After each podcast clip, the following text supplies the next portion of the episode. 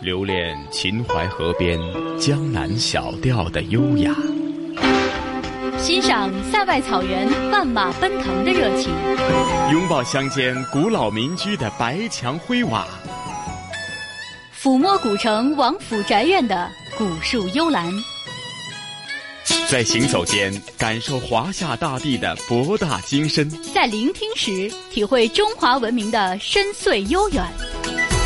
这里是华夏之声台和香港电台普通话台联合制作播出的《魅力中国》。收音机旁以及国际互联网上的所有的海内外的听众朋友们，欢迎大家又准时收听由中央人民广播电台、华夏之声、香港之声和香港电台普通话台联合为大家制作的《魅力中国》。我是香港电台的节目主持陈曦。晨曦你好，各位收音机旁的听众朋友，大家好，我是华夏之声、香港之声的主持人杜伟，欢迎大家来收听我们今天的《魅力中国盛世大唐》系列。是的，那杜伟啊，上个星期咱们就隆重的预告了，说这一集的《盛世大唐》呢，咱们关注的是一些杰出的女性，甚至是在呃中国的历史的长河当中啊，好几位。呃，唐朝的女性呢，直到现在呢，她无论是她所做出的一些贡献，还是说她在人们啊心目当中的这个形象呢，依然是非常的清晰。当然，有些可能是经过了历史小说的这个不断的是深化、艺术的加工，而有些呢，跟原来的那个角色呢，已经或许有些落差，但。毋庸置疑的就是，他们的确在盛世大唐当中曾经是如此的令人尊敬，是吗？是的。其实说到唐代呢，社会开放啊，封建礼教束缚比较弱。相较于中国历史上的其他朝代呢，唐代的女性啊，她们的政治地位、还有经济地位、社会地位都是很高的。呃，比如说在唐朝，武则天啊可以当女皇。上官婉儿可以当宰相，平阳公主可以当将军，相信这三个人的名字大家都会非常的熟悉。其实，在唐代呢，很多的杰出女性啊，今天呢，在我们的影视作品或者是呃文学作品当中，我们都会看到或者都能够听到。她们在那个年代呢，也是做出了很多特殊的贡献啊。比如说，呃，唐代的有一位女诗人。于玄机就写过很多很多的呃很华丽的诗，虽然他是在晚唐时期啊，他的诗呢有一些哀怨，但是呢，从他的诗里边也能够感受到当时唐代女子的那种思想解放。嗯。那另外，我相信可能大家比较呃，对于唐朝呢，呃，女性除了武则天以外呢，另外就是杨玉环哈，杨贵妃哈。那其实有很多的这个唐朝的一些女性呢，我相信或许大家就给武则天和这个 呃杨贵妃所盖引了他们的这种呃丰功伟绩，又或者是他们曾经在唐朝当中的那种非常显赫的形象，是吗？是的，其实说到武则天呢，大家应该是对她最熟悉，她是中国历史上唯一的正统的女皇帝哈。而且呢，去过陕西咸阳的朋友都知道啊，在陕西呢有。啊，武则天的这个陵墓乾陵哈，这座陵墓呢有她的一个墓碑啊，墓碑呢是一块无字碑，所以说这块无字碑呢也是给现在呢留下了很多的遐想和传说哈。人们会想，为什么呃武则天做了那么多的事情啊，在自己死后会立这样一块无字碑？难道是让后人去写他的功绩，或者是来写他的这个？过失吗？其实说到武则天这个人物啊，在历史上我们很难用好或者是不好来形容她。但是在那个年代呢，武则天确实呢是对中国历史啊做出了很多杰出的贡献，这一点呢是毋庸置疑的。嗯嗯嗯。另外还有哪些呃唐朝的女性呢？或许大家有所忽略的，再举个例子好吗？好啊。其实说到在唐代呢，可能有一个女性啊，大家可能会觉得呃有一点点熟悉，但是呢。呃，对他的这个历史啊，还是有一点呃怀疑的啊。不过呢，这个人物确实存在哈，她就是平阳公主。说到公主，大家一定会想，哎，一定会是在这个宫廷当中娇娇弱弱的。其实不是，她呢是唐高宗李渊的第三个女儿，她呢是一位真正的哈巾帼女英雄，也是在我们中国古代第一位统领千军万马为自己的父亲啊建立帝业的呃公主，而且呢，在我们中国有万里长城著名的这个关隘啊，娘子关，就是因为她所率领的这个娘子军啊，曾经在这个地方驻守而得名的。那么她也是唐朝第一位在死后啊有谥号的公主，那也是中国封建史上唯一一个由军队哈为她来举病的女子。那足以见得这个女子呢，其实用。呃，一个戏曲当中的一句话来说，就是谁说女子不如男呢？嗯，是说到平阳公主，呃，曾经是率领这个千军万马，呃，驰骋在呃沙场上呢。突然之间，我想到了杜伟啊，在唐朝当中，或许平常大家看的很多武侠剧或者一些呃文艺作品吧，啊，那范梨花也应该是在唐朝当中，呃，可以率兵统兵的一位著名的女将了吧？是的，说到这个范梨花，也是唐代贞观年间哈中国的古代四大的巾帼女英雄的。呃，人物了。那他呢，和这个呃薛丁山平定西北边乱哈，还有这个呃沙场挥戈与共的这样的故事哈，应该是可歌可泣，家喻户晓，至今呢也是影响非常深远的。在很多的电影啊，或者是电视剧啊，甚至是这个歌舞戏曲当中，都能够看到这个范梨花的呃身影。其实说到这两位女性啊，对今天我们的影响也是非常大的。嗯，是杜伟啊，咱们讲了这么多啊，那接着下来，咱们就事不宜迟，马上聆听这一集的盛世大唐，让大家一起感受呢，在盛世大唐当中，呃，许多位杰出的女性，令人们呃尊敬，或者在呃无论是带兵还是在文学方面有那么高的成绩的话呢，咱们一起来为大家娓娓道来好吗？好的，我们邀请听众一起走进今天的《魅力中国盛世大唐之巾帼芳华》。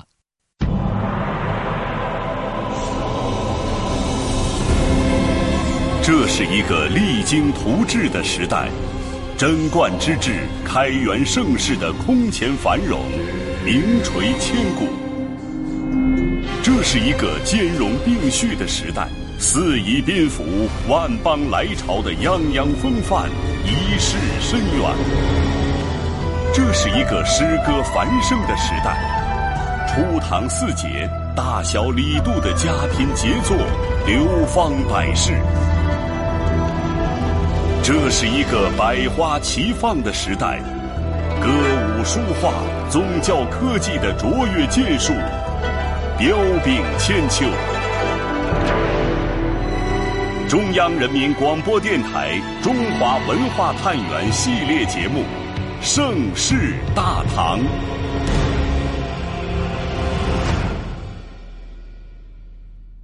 第五集《巾帼芳华》。所归，五洲当兴，志得配天，画及草木。无论是在官方历史上，还是在民间传说中，武则天身上的传奇色彩和历史价值，都很难用好和坏进行简单的概括。在后世的传说里，则天女皇的登基有了天命的色彩。但事实上，我们会发现，也只有在唐代这个王朝，才有可能冲破男权社会的樊篱，诞生中国古代史上唯一的女皇帝，昭示着女性在此时此刻的重要地位，不仅花团锦簇，更可执政当国。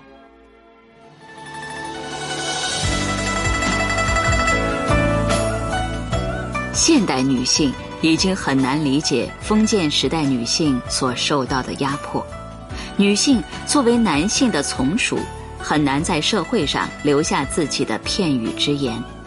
当然，在漫长的历史之河中，也有女性凭借自己超长的智慧与特有的坚韧，让史书留下了芳影相踪。但那是经历了多少的痛苦挣扎与智慧考验。无论是才华横溢的文姬清照，还是站在权力巅峰的吕后慈禧，其个人命运都有着被男权社会左右的悲剧成分。而武则天的突破，就显得那么振聋发聩。这个女性身上的才华与雄心，都让男儿惊叹。而唐王朝的背景与社会风气，也为他的政治道路提供了合适的土壤。中央民族大学历史系副教授蒙曼，第一个应该考虑到的就是北朝背景，因为唐朝之前呢是北朝，呃，北朝之前呢是五胡入华，属于一个北方少数民族在中原地区当政的时代。因为北方的主妇有持家的传统，他们进入中原之后化家为国，所以主妇当国的现象是比较多的。就拿二圣政治来讲，第一次出现二圣政治，绝对不是武则天那个时代，是北魏的冯太后和孝文帝这一对祖孙，当时两个人联合掌权，那时候就有二圣政治。然后到隋朝，隋文帝和独孤皇后又是联合执政，又是二圣政治。唐王朝是在中国经历了十六国至南北朝近三个世纪的大分裂、大动荡及民族大迁徙和大融合之后，在隋代短暂统一的基础上建立起来的。隋唐时期的汉族是以汉族为父系、鲜卑为母系的新汉族。唐文化体现出来的，便是一种无所畏惧、无所顾忌的兼容并包的大气派。蒙曼，唐朝还有一个很重要的社会背景：三教合流。儒家在男女性别地位上是比较僵硬的，比方说男主外，女主内啊，聘姬之臣为家之所，女性的呃活动空间被限制在家庭以内，这是儒学一个很重要的理念。从阴阳秩序这个角度。切界定下来的，但是恰恰在唐朝的时候，儒学并没有定为一尊。当时老百姓信仰世界由三部分构成，第一个当然是儒家，第二个佛家，第三个道家。儒家是用来治世的，道家用来修身的，佛家是修心的。而佛教对于性别秩序其实没有这么严格，佛教讲轮回，讲转世，你此世为男，可能彼世就为女。社会风气的开放包容，都为唐朝的女性参政提供了适宜的土壤和气候，使女性参政的现象显得格外的活跃和普遍。唐高祖李渊的三女儿平阳公主，用自己的马上人生，在历史上留下了浓墨重彩的一笔。曾在李渊主力渡过黄河进入关中之时，亲率一万精兵为父亲在关中打下大片地盘，与弟弟李世民成功会师渭河北岸，助父亲攻克长安，后又继续领兵作战，助父兄打下大唐江山。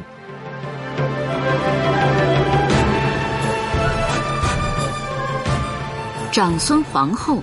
用自己的智慧与贤淑，化百炼钢为绕指柔，助丈夫在玄武门之变中赢得最终的胜利，并辅佐唐太宗坐稳江山，开创贞观之治。《旧唐书》中曾这样称赞长孙皇后：“贤哉皇后，长孙何伟。”《贞观政要》中。更称赞长孙皇后为太宗内良佐。陕西师范大学历史文化学院教授王双怀，唐太宗非常英明，是吧？是中国帝王的楷模。但是唐太宗的很多缺失呢，都是长孙皇后呢给他指正的。你比如说，有一天呢，唐太宗他回朝回来之后呢，面红耳赤，很生气，把帽子一甩，说：“哼，我一定要杀了这个乡巴佬。”张春华问说：“你要杀谁呢？”他说：“我杀魏征，魏征老在朝朝堂上不给我面子，让我下不了台。”张春华后就马上换了一套新衣服，后来跪下向他下拜，说：“祝贺陛下。”他说：“我听说君明则臣者，魏征敢在朝堂上这样，说明了你是明君啊！”哎，唐太宗就后来就消气了。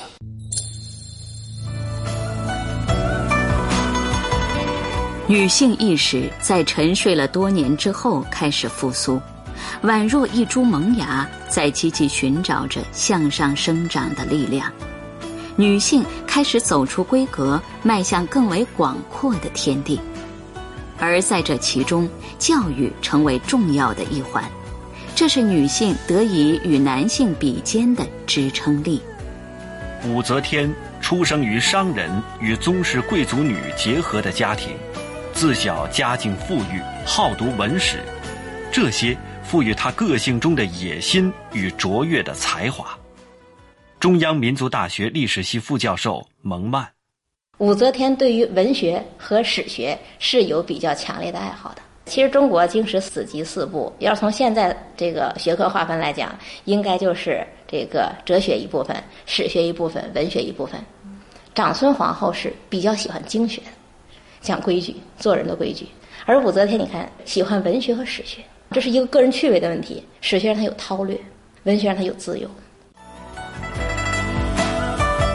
如果说在武则天封后之前，她的性格和行为尚只是个人层面的话，那么在册立其为天下母仪之后，她的一切行动便具有了高度的政治性。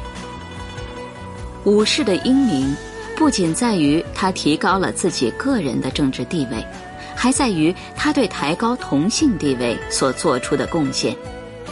乾丰元年。他奏准高宗，率领了内外命妇参加向来只由男子主持的封禅典礼。在上元元年，他上的十二条陈当中，奏请废除“父在魏母齐衰期”的古礼，而实行“父在魏母齐衰三年”的新礼。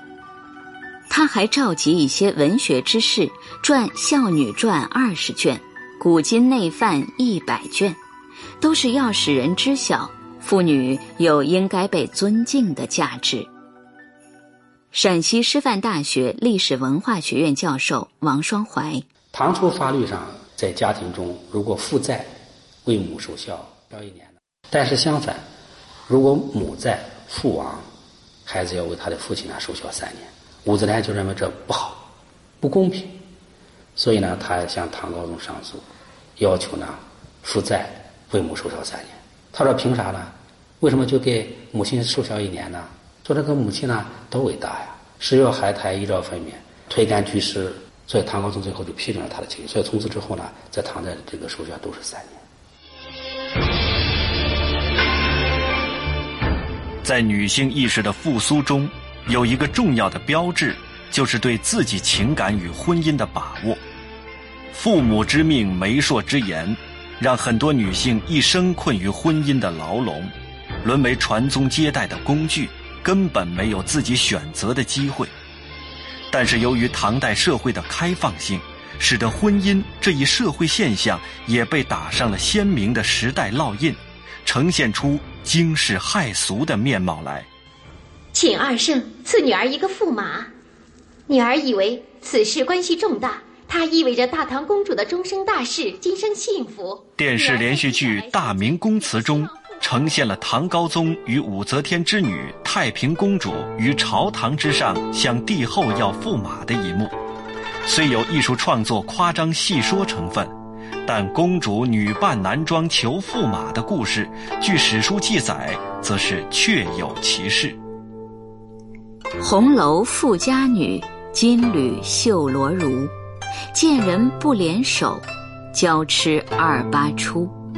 母兄未开口，已嫁不须臾。白居易在诗中描写的，正是诗人在长安的所见所闻。可见，无论是金枝玉叶的公主，还是锦衣玉食的富农千金，在追求自己的爱情婚姻方面，都有着一定的自主空间。陕西师范大学历史文化学院教授王双怀，你比如说李林甫有好几个女儿，他自己呢也是在择偶方面呢，也是给他女儿提供方便，在他家里客厅呢开了几个窗户，从里面可以看到外面，然后就把那青年才俊领到他家来玩，让他几个子女在里面看，啊，然后给自己选。唐代的统治者给男女婚姻自主打开了一条缝隙。在作为中华法系代表之作的《唐律疏议》卷十四互婚篇中这样规定：诸卑幼在外，尊长后未订婚，而卑幼自娶妻以成者，婚如法。子孙弟侄如果没经长辈许可自主缔结婚约的，视同合法婚姻。法律的认可和保障，让唐朝女性自主选择婚配对象的现象并不罕见，也由此产生了许多记录当时女子对美丽爱情的向往与追求的艺术作品。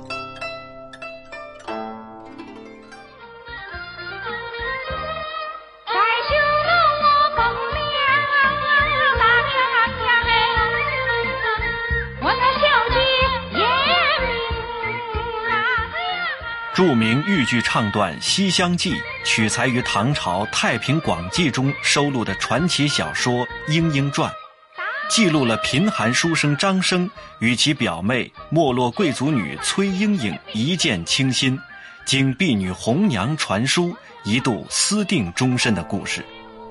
小说中完美的塑造了敢爱敢恨、娇媚而果敢的崔莺莺和聪明娇俏的小红娘两个典型的唐朝女子形象。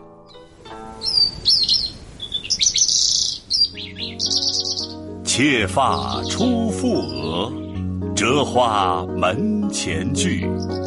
郎骑竹马来，绕床弄青梅。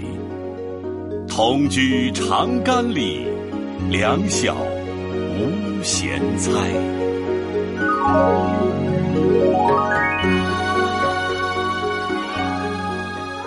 唐代大诗人李白的这首五言古诗《长干行》，以自白的口吻，描写了一位女子对远去经商的丈夫深切的思念之情。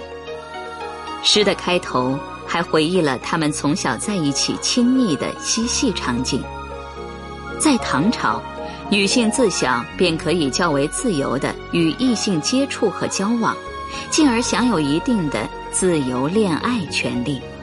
不仅结婚享有一定的自由，唐代妇女还可以主动提出离婚。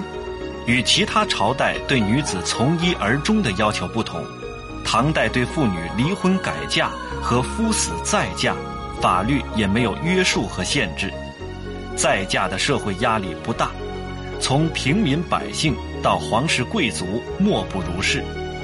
皇室公主再嫁并不稀奇，更有宰相宋璟之子就娶寡妇郑氏，书香门第韩愈之女也先是李翰，后嫁樊仲义，可见官宦人家和读书人家。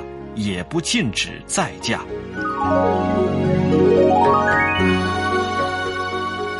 在唐朝，妇女在家庭生产生活中占有不可忽视的地位，为家庭生活提供重要的经济依托。在家庭财务管理上，唐代家庭中仓库及箱柜的钥匙一般由主妇来保管。如《旧唐书·李光进传》中记载：光颜先娶妻，其母委以家事；母卒，光进娶妻，光颜使其妻管药，家及财物归于亲女矣。相反，《新唐书·徐代传》中记载：代吝啬，自持家管药，世所积云。男子婚后掌管自家仓库钥匙，甚至要遭到世人讥笑。您正在收听的是中央人民广播电台《中华文化探源》系列节目《盛世大唐》。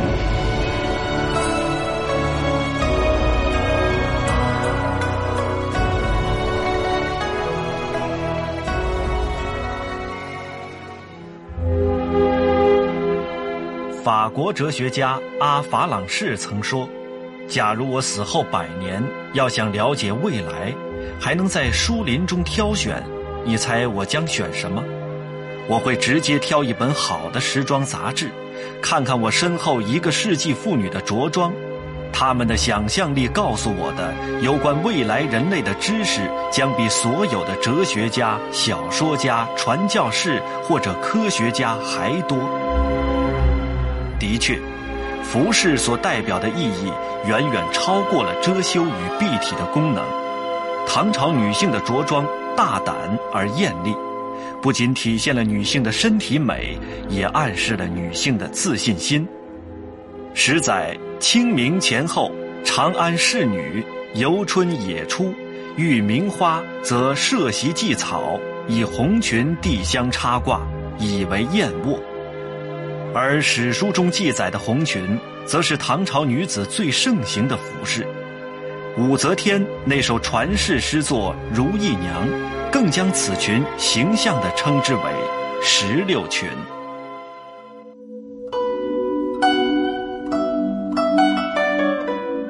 看朱成碧思纷纷，憔悴支离为忆君。不信比来长下泪，开箱验取石榴裙。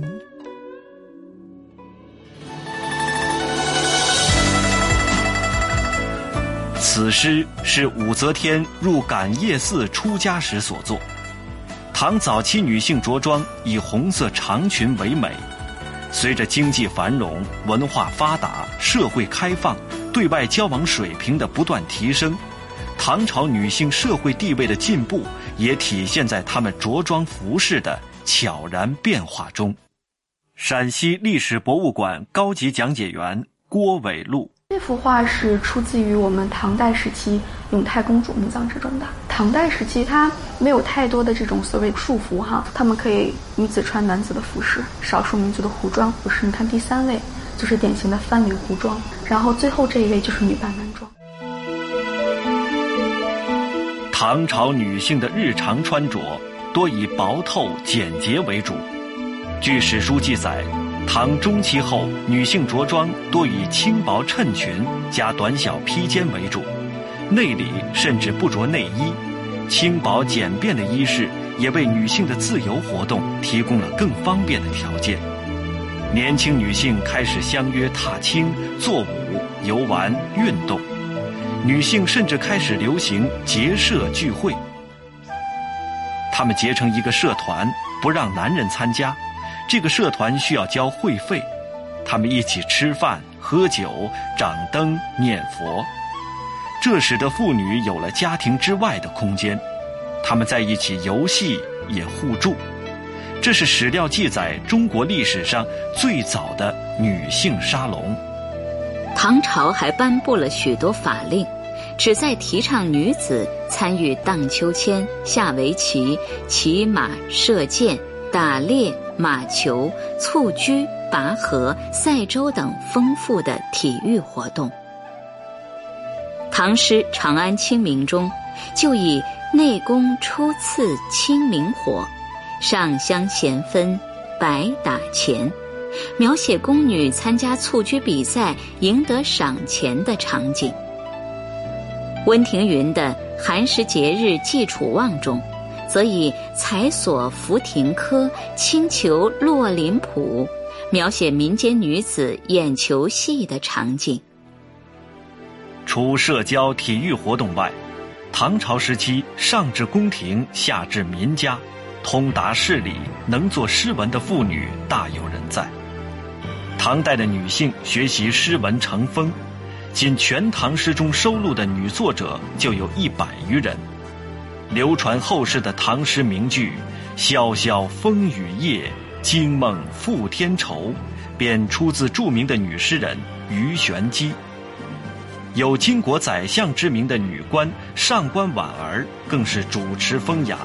待朝廷品评天下诗文，一时词臣多及其门。上官婉儿，也就是上官昭容，成为中宗时期文坛的标志者和引领者，甚至在武则天的赏识下，凭借过人才华入朝为官。中央民族大学历史系副教授蒙曼。上官儿，武则天第一次发现他写文章写得很好，提拔他的时候，让他做的是唐高宗的才人。道理在哪儿？当时女性官员中最高地位就是六上，是五品，不是参政的。武则天把他放在才人这个位置，他其实并不是唐高宗的一个妃嫔，一个一个姬妾，他让他直接参与文件的起草。后来到唐中宗的时候，上官儿接着参政，号称内宰相，非常多的政治大事是他参与决策的。比方说唐中宗死后，遗嘱是谁写的？遗嘱是上官昭容写的呀，她仍然不是一个妃嫔的身份，但是她只能以妃嫔的身份升迁。国家在制度层面没有给女性建立起来可以参政的一个制度依托。但是你看上官昭容，她是开外宅的，她并不住在宫里，大臣可以到长安她的家里去跟她往来。她是亲身参与了非常非常多的政治决策，以妃嫔的身份执掌宰相的权力。女性的才华开始彰显，不仅表现在文可以治国。也表现在歌舞创作过程当中。唐代的歌舞也盛极一时，因此音乐教育是唐代女性教育的一个显著特色。无论是官宦之女、普通女性，还是唱优妓女，都乐此不疲。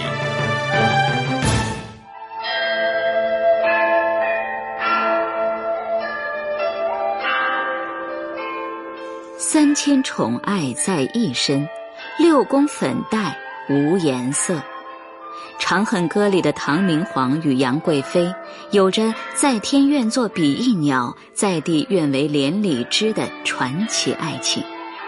而这位美貌的女子也以歌舞著称，被喜好音律的唐明皇引为知己。可叹的是，如此惊艳的女子。却恰恰处在了唐王朝由盛而衰的历史节点，它就如同导火索，引燃了唐王朝衰败的火绳，而自己也在马嵬坡结束了自己的生命，一代美人的人生悲欢就此落幕。在杨贵妃的身上，集中了大唐气象中的端贵华丽，她仿若一个符号，在这个符号消失之后。唐代的开放风气也渐次衰微。安史之乱的爆发带给人们的不只是无尽的灾难，而且还有对盛世一去不复返的强烈失落感，以及对国家前途信心的丧失。统治者在内政外交上，已从前期对外开放转为内敛。与此同时。安史之乱，贵妃祸国的观点，也使得社会对女性的行为规范由宽松而日益严厉。儒学的复兴运动，也使得女性开始向唐朝之前的传统角色复归。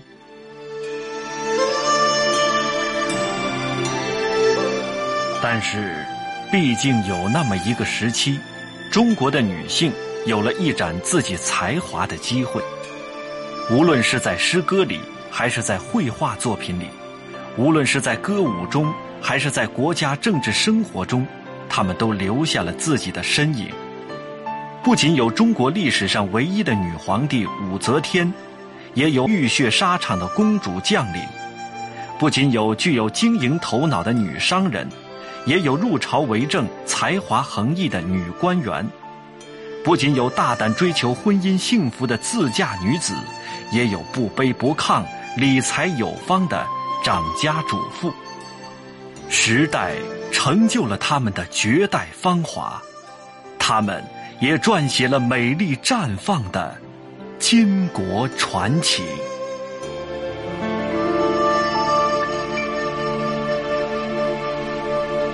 聆听东方神韵。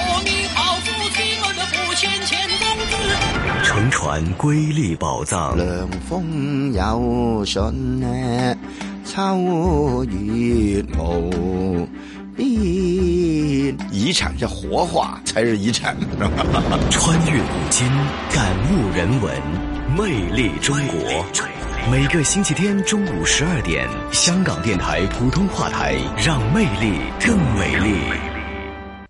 收音机旁的各位听众，大家好，欢迎大家继续来收听我们今天的《魅力中国》节目，我是华夏之声、香港之声的主持人杜伟。听众朋友们，大家好，我是来自香港电台的节目主持陈曦。哎呀，杜伟啊，咱们聆听了这个盛世大唐之后啊，原来我们对于很多唐代的杰出的女性呢，或许大家在人们的心目当中，呃，以前的对他们的认知还真的不够丰富啊。没错，其实，在我们这个专题当中，大家能够感。感受到，除了刚才晨曦和杜伟说到的唐代的女皇、唐代的女将军、女英雄，还有呢唐代的一些女性的一些文人之外呢，其实唐代在那个年代啊，女性的地位相对来讲会比较的高一点。比如说那个时候，呃，唐代呢，女性就享受到恋爱、结婚呢都会有一定的自由，而且她们可以根据自己的感情的变化去提出。呃，离婚，呃，在那个年代呢，再嫁再婚呢，在社会上是没有压力的。呃，可能说到这一段的时候，大家会想到，在呃有一个非常有名的电视剧啊，前些年热播的《大明宫词》当中，哈，这个太平公主啊，就像帝后啊，呃，这个要驸马这样一段，那相信大家呢还是记忆犹新的。嗯，所以有时候呢，我们说，呃，除了看一些文艺作品呢，对一个朝代有所了解以外呢。其实聆听咱们《魅力中国》的一些专题节目呢，也会令到大家呢，从呃历史的探究的客观事实的角度呢，让大家对于这些历史人物呢，有更深入的一个全面的、立体、丰富的一个了解哈。是的，其实呢，说到唐代呢，现在呢，依然是有很多的文学作品啊、影视作品在呃描写啊，在帮我们来梳理唐代的这个历史。其实唐代的女性呢，在那个年代也是做出了很多的贡献，比如说唐代女性在社交。体育方面的一些表现，还有在文学造诣方面的一些表现呢，其实一直是在影响着后人的。所以呢，呃，我们今天呢，特别是在《盛世大唐》当中，用《巾帼芳华》这一篇来梳理这些女性在唐代啊所做出的这种历史贡献。那在未来的日子当中呢，我们的节目还会来为大家梳理在这个历史长河当中啊一些杰出出的女性代表。嗯，是的，是的。说到梳理这个历史啊，那咱们今天的香港故事呢，同是雨波和嘉宾主持，来自中国旅游出版社的副总编辑一哥陈一年呢，也和大家一起梳理一下呢，曾经在香港呢是一个工业甚至是经济的一个支柱，那就是纺织业曾经的辉煌。那后来呢，随着呢呃这个工种的转移以及呢呃区域经济的整体的发展呢，或许呢现在呃整体。来讲，香港的纺织业呢，呃，不像过往那么鼎盛哈。但是呢，的确在呃，作为这个时装之都的这个香港呢，曾经在纺织业，甚至是在纺织业所相关的一些行业当中，曾经可以说是呃，触及到香港每一个生活的细节。那今天呢，呃，雨波和一哥呢，将会带大家去到一个呃新的一个。打卡的这个地点，打卡呢，就是说，呃，人们去了那个地方，一定要拍张照来证明自己去过这个呃著名的地方或者一个新的地标的一个建筑。那说的就是在荃湾区的，经过了四年多的活化保育之后的南丰沙场呢，就呃和大家正式见面了。它不仅是一个活化的一个作品，那其实呢，它。让人们感受到曾经在香港的整体的社会经济发展当中，纺织呃制造业在这个经济支柱当中所担当的角色，或者呢看到呢整体的仿造业呢在整个发展过程当中的一些岁月的变迁，甚至经过活化以后呢，它又成为了时下年轻人成为一个新的。文创中心，又或者成了一个美食天堂，哈，那令到人们呢，呃，去到除了是感受到这个历史的一个渊源以外呢，也可以感受到时下当前的一些发展的一些态势，哈。那具体的情况是怎样？咱们也事不宜迟，马上聆听这一期的香港故事，好吗？好的，我们一起走进今天的香港故事。各位大家注意，往中环古列车即将到站，请勿超越黄线。传统现代相映成辉，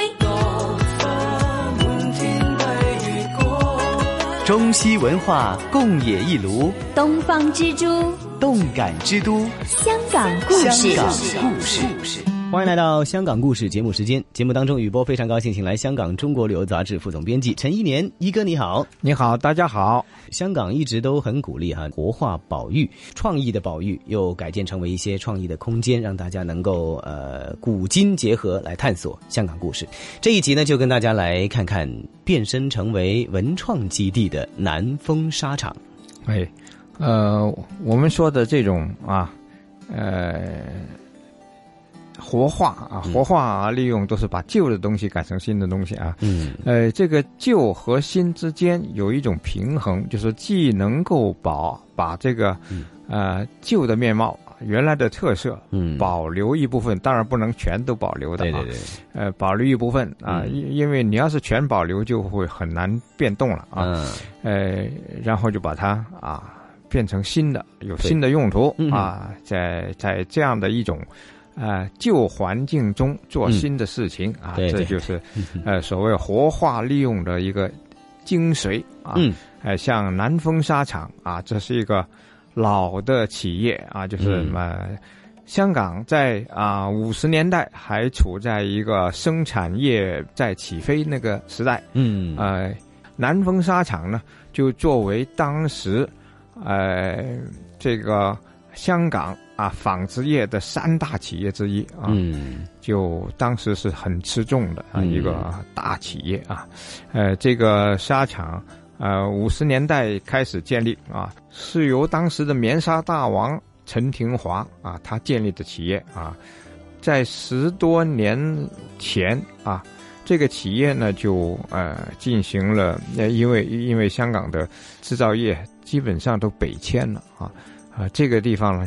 呃，就也就要进行一种改变用途，那就呃，其中呃，它本来有六个厂啊，其中有三个厂啊，一到三厂就改变成了住宅区啊，嗯，呃，而四到六厂啊就空置了，就变成了呃曾经作为仓库的用途，嗯。啊，直到啊就是近几年才又把它啊活化利用，呃，一四年开始。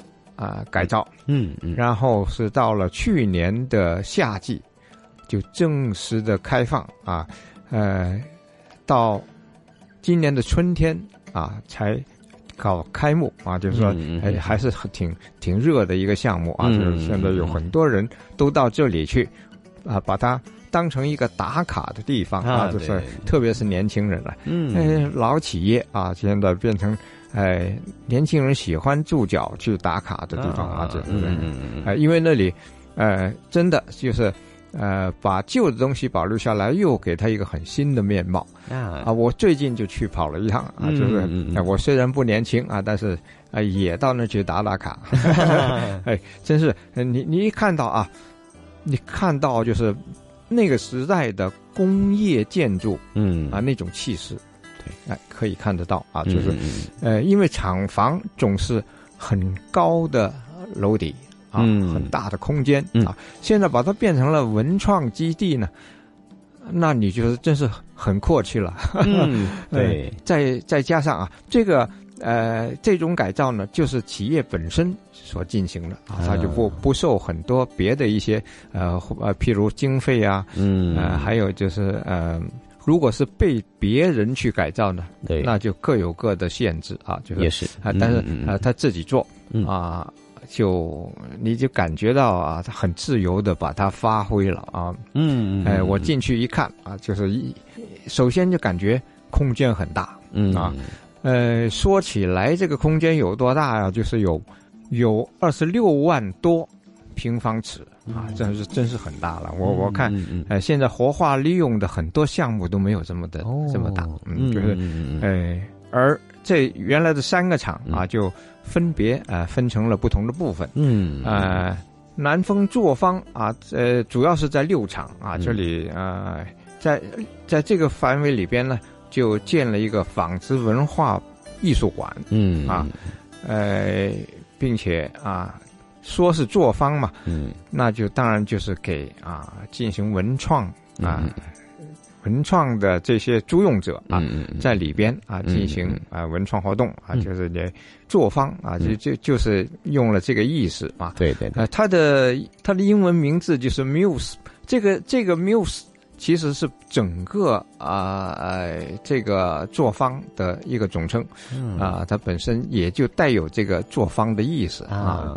哎，那呃，作坊里边就包含了啊一个叫做六厂纺织文化艺术馆啊，这个就讲了就是香港曾经有过的很蓬勃的呃纺织业的历史啊，嗯，呃，而这个展览这里有一个展览地方啊，就是呃展出了当年的一些啊遗物啊，就是一些呃当时纺织业的一些遗物啊，还有就是用图片来表现他曾经经历过的那那段历史。嗯嗯嗯，哎，在整个啊南丰纱厂大楼里边啊，呃，分成三大项目，一个就是呃作坊和这个啊呃纺织文化艺术馆，啊，另外呢一个就是叫做南丰殿堂。嗯。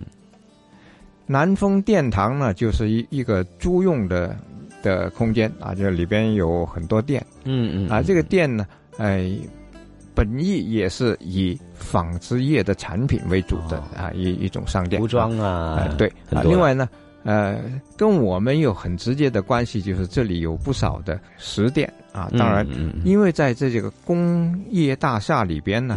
啊，就不适宜做酒楼那一类的大型的，嗯，对，这食店啊，嗯嗯啊，主要就是，嗯，这个咖啡馆呐、茶馆呐，呃，还有一些呃比较高雅的消费地方啊，比比如有有呃文艺用品，嗯，文化用品，嗯啊，还有一些精品啊，嗯，哎，就你在这里逛呢，是感觉到很雅致啊，对对对，空间也大，但是它。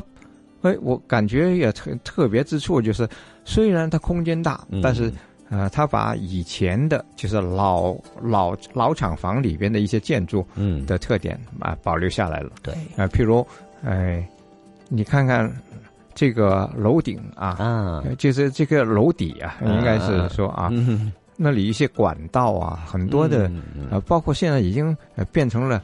呃呃呃，空调管道啊，都是露出来的，露出来，特意的啊，哎，感觉好像一个厂房啊。对对。另外，呃，很多的墙啊，都保留了原来厂房的那种斑驳痕啊，就是不是呃弄得很漂亮。是是是是。哎，但是因为空间大，你感觉很舒服啊，甚至。呃，像呃以前厂房里用的一些消防工具，比如太平桶啊，就是 太平桶就是装沙了啊，就是用来 灭火啊啊，它也 保留了啊，就在这儿啊，哎展示着，而且啊又用一种啊新的方式啊，就是用用就把它呃盛的很高啊，就是说它不是在地下，而是哎在。跟人差不多高的这个位嗯嗯嗯位置上，所以呃还非常显眼，而且很好看。对啊，而且呢，呃，它楼底高啊，它可以办一些比较立体化的一些啊展览，比如说像是静态。的展览呐，或者装置艺术展呢，都很适合啊，在这里展出啊，所以很多机会可以看到很棒的装置艺术或者艺术商品的一些体验了。还有它的呃空中花园也很很棒，很值得大家可以去放松休息一下哈。工厂区内的绿洲，这是一个形容词，仿佛是在荃湾这个繁忙的一个呃老的工厂区域呢，呃四周环绕着楼宇之下呢，有一个。很奇妙的片刻放松的休息空间，所以大家有机会啊，就可以来荃湾啊白田坝街看一看南丰沙场它的变身文创基地的感觉了。这一集香港故事，谢谢一哥。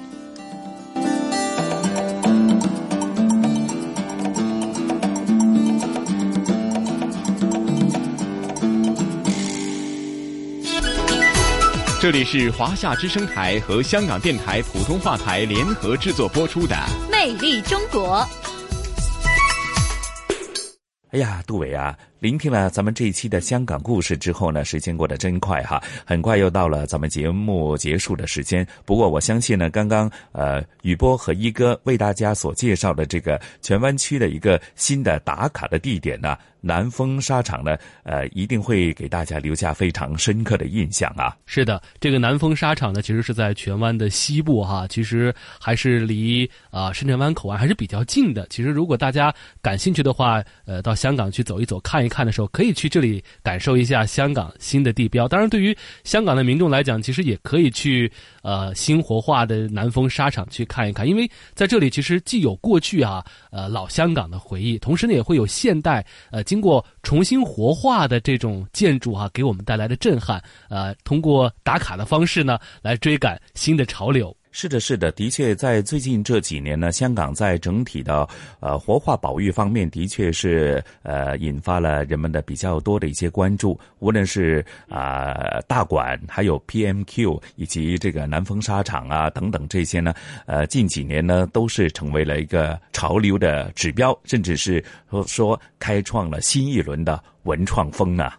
是的，其实漫步在香港的大街小巷，其实很多地方都能够看到活化的历史建筑。他们用他们新的生命哈、新的颜色来给我们带来一些震撼。其实也非常感谢呃香港的这个城市建设的这些工作者啊，因为呃他们在发展城市当中呢，也留下了我们对香港的回忆。好，那说到呃节目结束之前呢，咱们也做一个隆重的预告。那杜伟啊，下星期的盛世大堂将会和大家呃关注的是哪？方面的节目内容呢？下一周的《魅力中国盛世大唐》，我们将会和大家一起来分享的是“唐韵未了”，也是我们盛世大唐系列的最后一集。在大唐这个朝代当中，有很多的历史啊，有很多的文明，有很多的。一些遗存对今天对后世呢都产生了非常重要的影响。那么，呃，我们在下一期节目当中啊，会来一一的来梳理啊，唐代啊这样一个历史当中非常重要的朝代给后世带来的重要影响。嗯，好的。那杜伟和晨曦约定大家下星期同样的节目时间不见不散。我们下周再见。